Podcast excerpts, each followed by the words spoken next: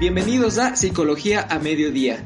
Somos estudiantes de la Universidad Nacional de Chimborazo, de la Facultad de Ciencias de la Educación Humanas y Tecnologías, que pertenecemos al proyecto de vinculación del consultorio psicopedagógico, y gracias a la producción de radio APR, Comunicación Digital. No se olviden que nos pueden escuchar los días lunes, martes y miércoles desde las 11 de la mañana a través de www.radiopr.com. Esperando que tengan una excelente semana. Pues bien, en el programa de hoy vamos a tratar lo que es la comunicación familiar como función clave para un desarrollo de los miembros de la familia. ¿La comunicación falla en las familias? ¿Cómo superar conflictos y mantener la comunicación en las familias? Como bien se sabe, la comunicación es el principal mecanismo de interacción que tienen los seres humanos. A través de ella se conocen, se vinculan y se establecen los roles y funciones en la vida cotidiana y en la amplia vida social. Hola queridos amigos y público que nos escucha. Y tienes mucha razón David, aun cuando la aplicación de las tecnologías de comunicación representan actualmente verdaderas transformaciones sociales, la comunicación en su esencial sentido humano mantiene intactas las funciones básicas tales como el aprendizaje, el diálogo y la resolución de conflictos. Hola, ¿cómo están? Bienvenidos a este su espacio de psicología. Yo soy Vinicio Muyulema, estoy muy gustoso de compartirles con ustedes el día de hoy un tema importante, como bien lo mencionó Andrea, acerca de la comunicación. Decía, la comunicación transforma eh, sociedades y es completamente cierto. Constantemente estamos desarrollando tecnologías, estamos desarrollando otro tipo de lenguajes, medios de comunicación con el fin de expresar nuestros sentimientos, de expresar nuestras emociones, nuestros, eh, nuestras filosofías de vidas y muchas otras cosas. Entonces, eh, saber comunicarnos es importante. Pero antes de eso, debemos desarrollar capacidades comunicativas. Capacidades como eh, la del diálogo, por ejemplo, capacidades eh, de saber escuchar, las capacidades de saber resolver conflictos que, por ejemplo, surgen de malentendidos, ¿sí? También capacidades de comunicación asertiva, es decir, saber decir sí, saber decir no, eh, dependiendo de las circunstancias lo ameriten, ¿no es cierto? Entonces, la comunicación nos sirve principalmente para eh, expresarnos o entablar buenas relaciones con las demás personas, pero sobre todo con nosotros mismos. Así que es un tema súper interesante que vamos a analizarlo el día de hoy. Hola a todos, esperando que se encuentren muy bien. Concuerdo totalmente con ustedes, amigos. Lamentablemente una serie de factores sociales, económicos y culturales han ido conduciendo fuertemente el desarrollo de las familias. Las relaciones de pareja se han debilitado y el impacto de las nuevas tecnologías de comunicación han llevado a profundizar los comportamientos meramente individualistas. Con esta pequeña introducción les invitamos a que nos sigan acompañando, porque en el siguiente bloque estaremos profundizando el tema. Ya regresamos.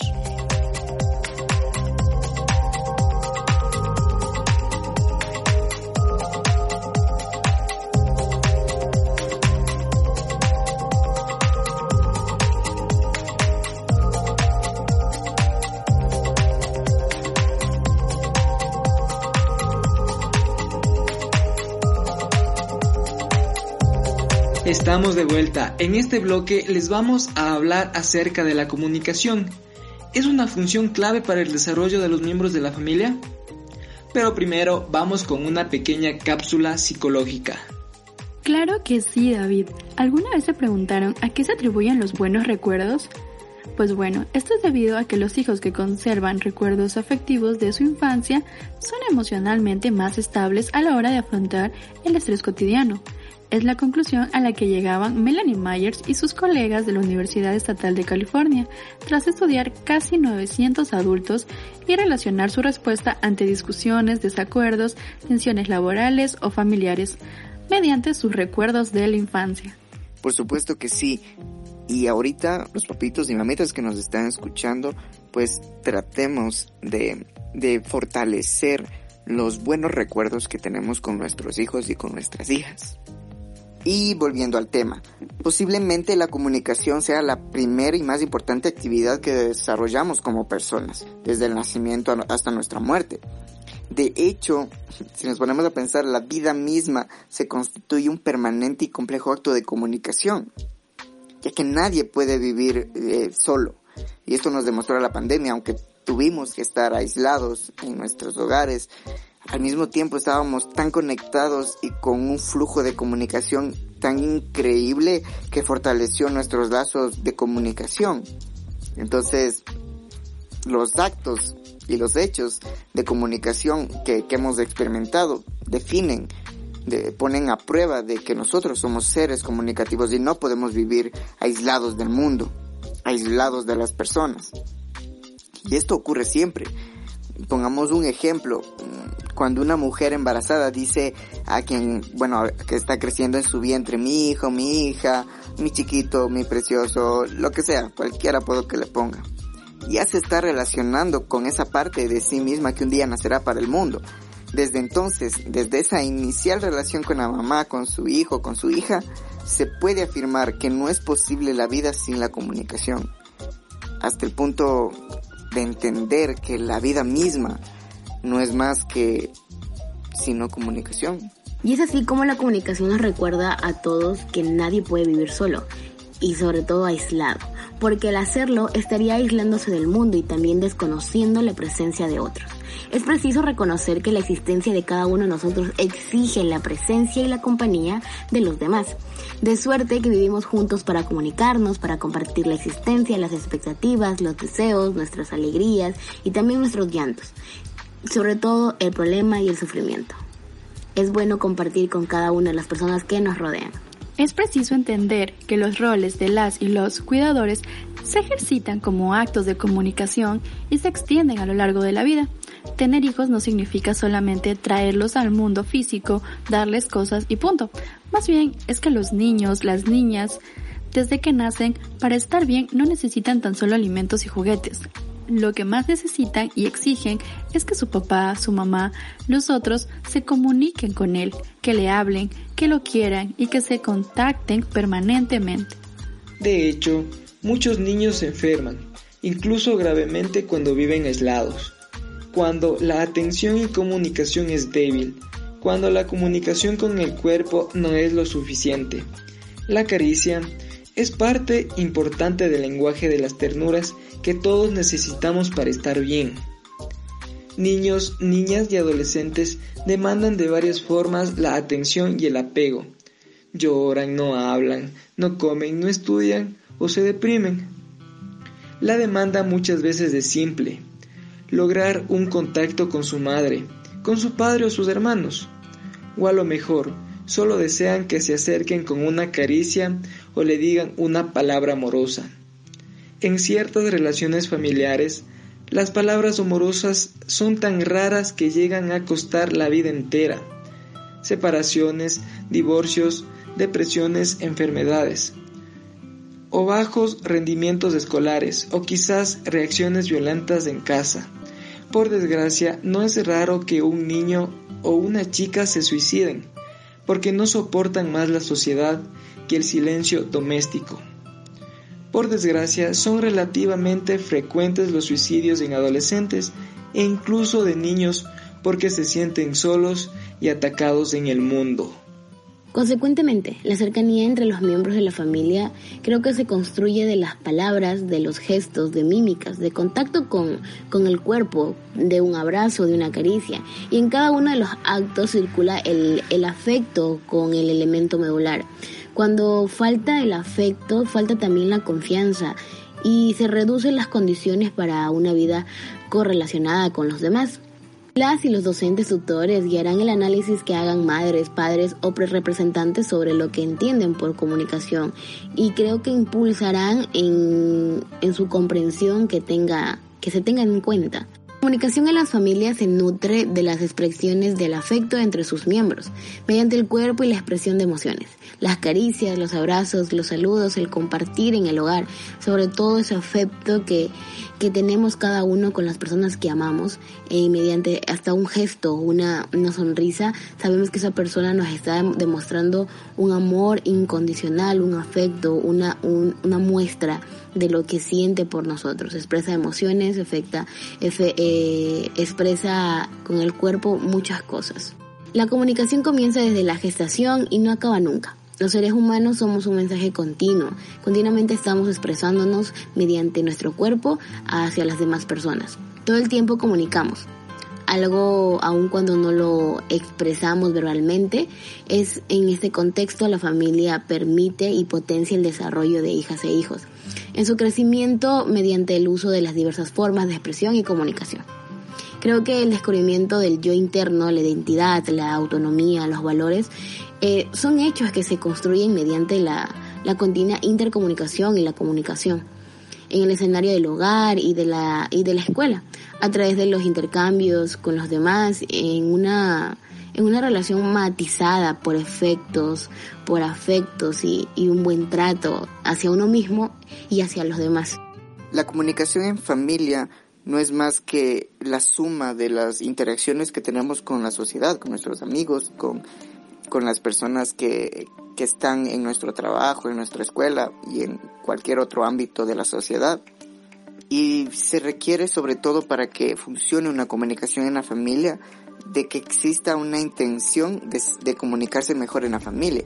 Es decir, que estén predispuestos a mejorar una comunicación. Es importante que esto exista porque incorporarle o sugerirle a una persona que cambie su estilo de comunicación eh, es prácticamente imposible porque no existe esa intención por parte de la misma persona a querer implementar este tipo de habilidades comunicativas. Entonces lo, lo primordial es la intención por parte de los miembros de la familia para mejorar este tipo de relaciones. Entonces, una vez que entendamos las capacidades, las habilidades de intercomunicarnos con, con nuestros hijos, con nuestras hijas, sabremos sostener una relación de afecto y de ternura que trascienda cualquier tipo de, de relación exterior. Entonces, para que el circuito de comunicación no se corte en la familia y que sea permanente y sobre todo enriquecedor, es fundamental que los padres, las madres o los representantes estén abiertos siempre al diálogo. Y pongo diálogo con comillas, resaltado con, con negrita, porque es la palabra clave pero también estar dispuestos a gestionar los conflictos que son propios de nuestros hijos, de nuestras hijas, y que están, que, que les surgen a lo largo de su crecimiento. Y también hay, claro, conflictos de los padres, de las madres y los representantes que deberán encarar con responsabilidad eh, para, para mejorar el futuro de la familia. Ese es el objetivo, mejorar el futuro de la familia. Porque tenemos que tomar en cuenta que hay conflictos que pueden infiltrarse en la familia. ¿Qué tipos de conflictos? Me dirán, bueno, encontramos habitualmente eh, violencia intrafamiliar, violencia en redes sociales, conductas adictivas del tabaco, al alcohol, a cualquier otro tipo de sustancia.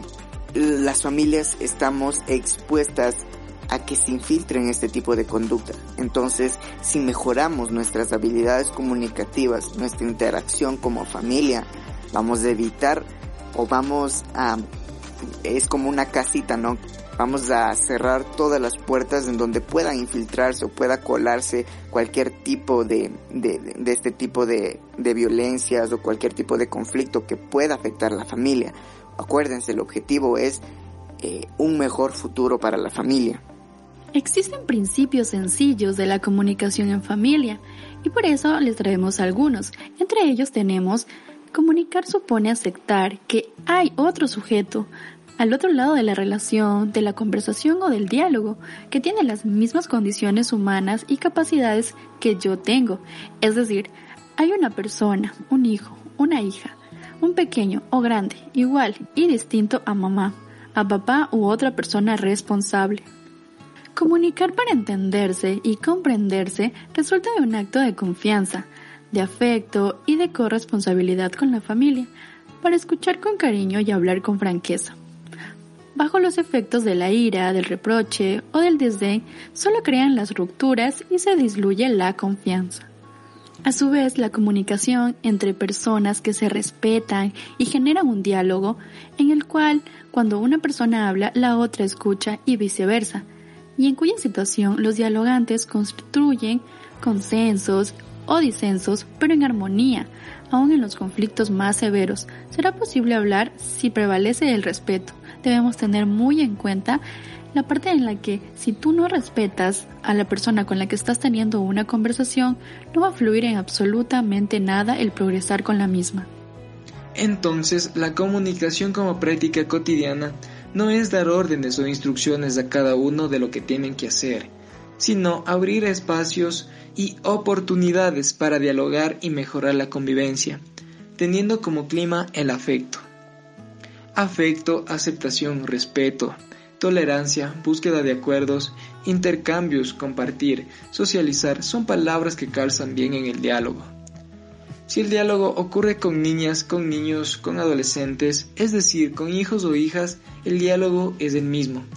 Quizá mucho más rico porque los adultos tenemos la gran oportunidad de hacer del diálogo una ocasión para producir aprendizajes, para generar apegos, para mostrar confianza, para hacer más viable el ambiente de familia.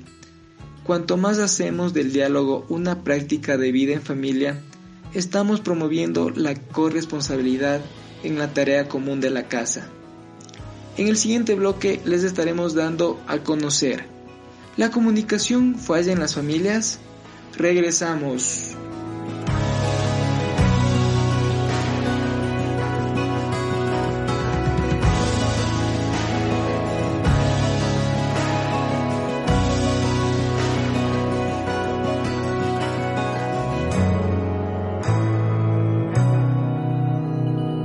Estamos de vuelta. Y bien, ahora les vamos a responder la pregunta que di en el bloque anterior. La comunicación, ¿falla en las familias? ¿Ustedes qué opinan chicos?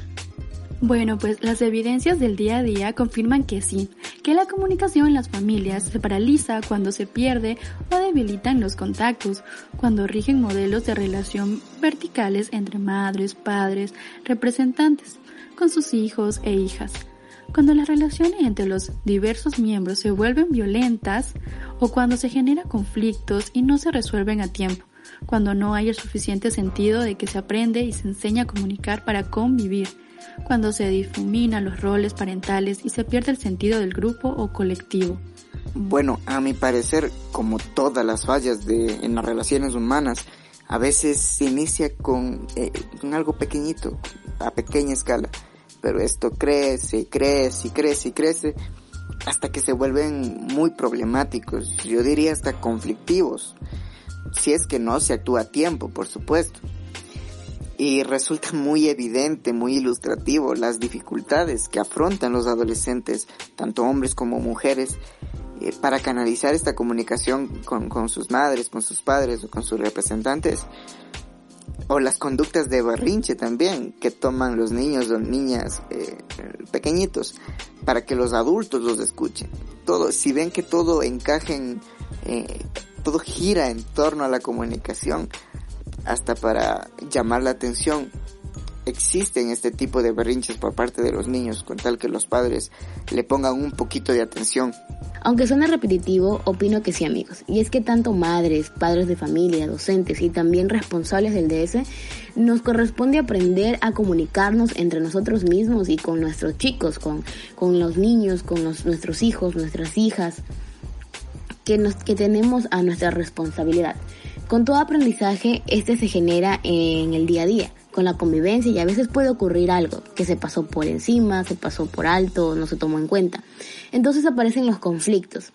Es, por eso es muy importante la comunicación asertiva y, y, la comunicación humana no está exenta de conflictos y esto también forma parte de los aprendizajes que se debe asumir. Eh, las familias se paralizarían si no se resuelven los conflictos, si se vencería un distanciamiento, eh, tendría que que, que haber muchos conflictos dentro de un núcleo familiar por el meramente, eh, por no una buena comunicación. Creo que hay que ser muy asertivos y atinar con palabras muy prudentes para, hasta para corregir y hasta para amar a, a nuestros seres. Hay que saber cómo decir las cosas no dañando la susceptibilidad de, de, nadie, porque ahí es donde se crean heridas y, y, y resentimientos hacia otras personas Creo que la comunicación más factible es la asertiva y sobre todo la comunicación funcional, que es eh, corrigiendo desde el amor y corrigiendo desde el respeto eh, en todo ámbito. Para apoyar a madres, padres o representantes legales en estas tareas, resulta importante que ellas y ellos revisen algunas de las fuentes desde donde se originan estas rupturas y fallas, y que en esta revisión adopten una postura de sana crítica sobre sí mismos y sobre su realidad, dado que se trata de evitar que el corazón de la familia se paralice y, asimismo, asegurar el bienestar de todos, incluido el sentirse mejor cada uno.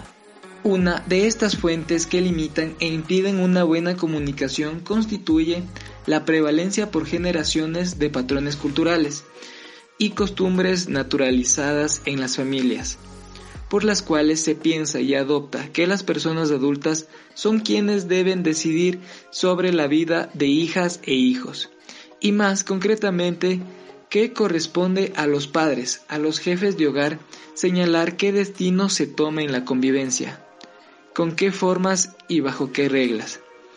Esto corresponde a la denominada cultura patriarcal, donde todo gira alrededor de una sola voluntad o una que prevalece por encima de las demás, sin dejar oportunidad para que se produzcan otros pareceres o formas de pensar. En consecuencia, la comunicación no se presenta como circulación de afectos o expresiones de cercanía o apego, sino de directivas sobre cómo esa cultura quiere que sea cada uno no valen las palabras y emociones de niños y niñas, sino las reglas que se imponen sin más desde quienes se creen dueños de la vida, de sus vástagos. Para los patriarcas, eh, los pedidos de niños y niñas son solo lloriqueos inútiles para buscar atención. Veámoslo desde esta perspectiva patriarcal que lo mencionas y y de hecho ya los padres o las madres no deben aprender nada nuevo porque hay que hacer lo que siempre se ha dicho o se ha hecho.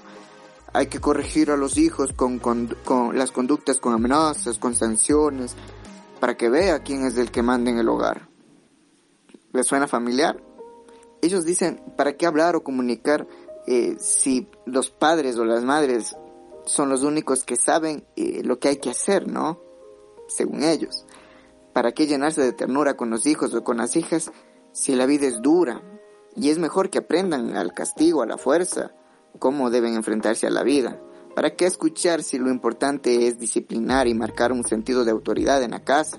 Pues los conflictos con hijos, con, con, las hijas, desde esta cultura patriarcal, son asumidos como desviaciones a las conductas y a las disciplinas de la casa se responde con ira, con enojo y, y, más de las veces con exaltación y violencia física y psicológica. El castigo no es una forma de comunicación, quiero que lo tengan muy presente. Los hijos y las hijas experimentan una especie de desprecio sobre sus vidas y se deprimen y no hayan sentido de bienestar en sus hogares. Unas investigaciones arrojan que que las mujeres son, son las que más padecen y sufren este tipo de, afecciones emocionales eh, en el hogar. Entonces, aquí entraría la pregunta, ¿cómo superar conflictos y mantener la comunicación en familia? Hemos dicho que si el corazón se detiene, colapsa la circulación y la oxigenación en el cuerpo humano. Asimismo, si la comunicación se deteriora, se quiebra la relación afectuosa y de respeto entre sus miembros. Es por ello que se debe recordar a madres, padres o representantes que deberían examinar cómo viven la brecha generacional, impulsada por la revolución tecnológica. Cómo se expresan en sus hogares, cómo se usan los celulares y otros equipos electrónicos en casa, las dificultades y las ventajas del uso de redes sociales, las reglas que se han acordado en casa para lidiar con los usos excesivos de los medios digitales. Si los celulares nos ayudan a transparentar nuestras relaciones o más bien solo sirven para esconder nuestros contactos entre nosotros. También madres, padres o representantes podrían conversar con la ayuda de las y los tutores docentes sobre el escaso tiempo que tienen para destinarlo a las interacciones con sus hijas e hijos y revisar sus por qué y qué resultados concretos están apareciendo entre ellos. Consecuentemente, encarar la comunicación desde la situación de cada familia, de cada madre, de cada padre o representante puede ser una opinión sobre cómo superar las dificultades de la relación social eh, y resolver conflictos que van apareciendo. Esto se supone varios procesos, sociales, culturales, educativos y gestionados por ellos y ellas. Procesos libres, actividades a su alcance, objetivos a conseguir bajo una propia determinación y decisión de, de todos los, los, miembros de la familia, ¿no? Esa opción es la que nos proponemos que sea abordada por la familia, de los estudiantes bajo un acompañamiento, un acompañamiento eh, personal de docentes o tutores. Si ellas, sus miembros o adultos, los representantes de los estudiantes examinarán su realidad y se proponen transformarla o mejorarla o, o hacerla menos caótica. Los procesos sociales de mejora de la convivencia entrarán en un camino de esperanzador, de, de, un desafío, pero literalmente un desafío positivo, que, que, dé resultados para mejorar el, la calidad de vida de, de cada una de, de las personas. Es así como estamos terminando esta parte, pero en el siguiente bloque les traemos unas pequeñas actividades para que la comunicación en familia se construya. Ya volvemos.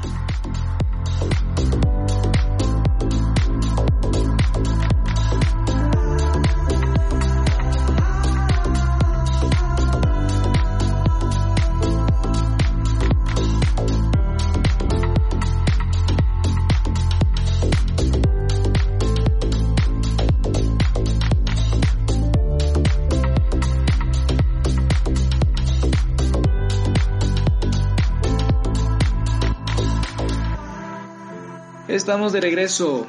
Y bien, ahora vamos a darles unos consejos que pueden ejecutar en casa para llevar una buena comunicación.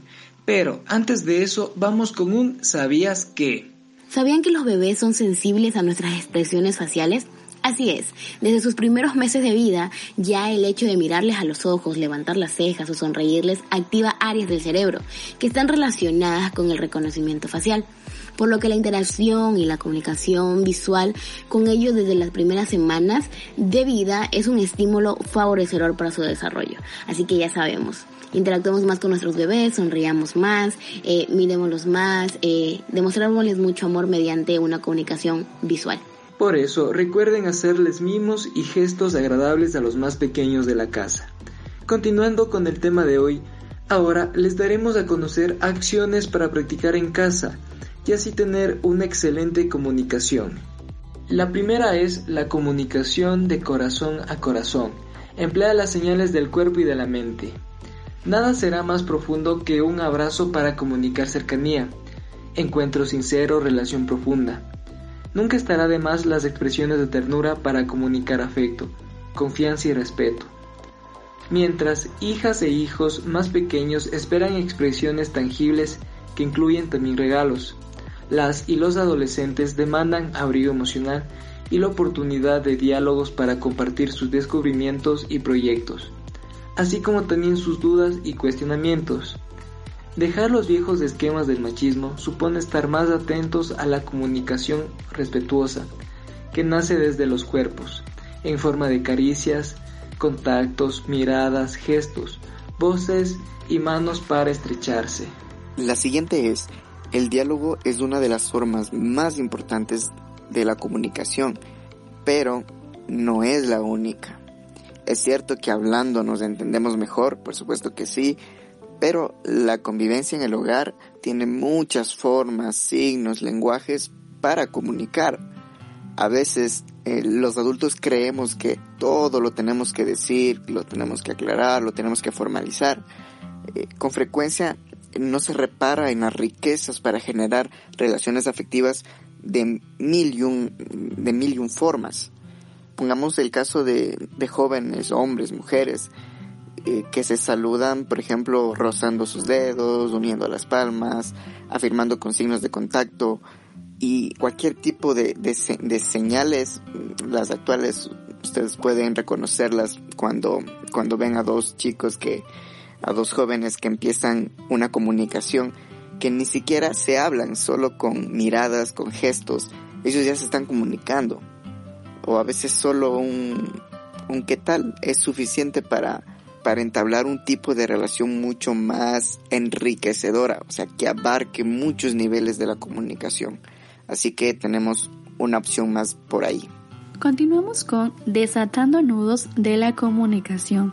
Esto sucede cuando tendemos a malinterpretar o escuchar parcialmente. Oímos lo que queremos oír y vemos lo que queremos ver. A esto le llamamos percepción selectiva. Ello tiene como efecto que a veces nos quedamos con una parte de lo que nos expresan y distorsionamos el resto del mensaje. La comunicación se transformará en un diálogo de sordos, lo que lleva a la incomprensión mutua. El escuchar a medias también ocurre cuando cambiamos de tema o nos vamos de una situación para no seguir dialogando. Créanme que esto no resuelve el problema, más bien lo agranda, porque genera que el otro tenga un resentimiento y la sensación de que lo que está diciendo no tiene valor. Y finalmente tenemos el saber decir no. El saber decir no está lejos de ser sencillo en muchas situaciones con la relación a los demás y especialmente entre madres, padres e hijas e hijos.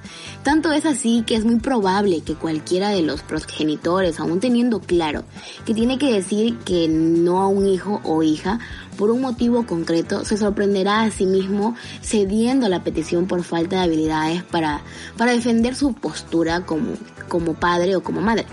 Lo que hay que saber es que el no tendrá sentido si mantiene las características y reglas de vida que la familia las, las tiene presente y las respeta. Esto aleja los otros sentidos del no que a veces confusamente se presentan. Así que ya saben, pongamos en práctica estas acciones, estas actividades que nos ayudarán a mejorar la comunicación en familia. Volvemos.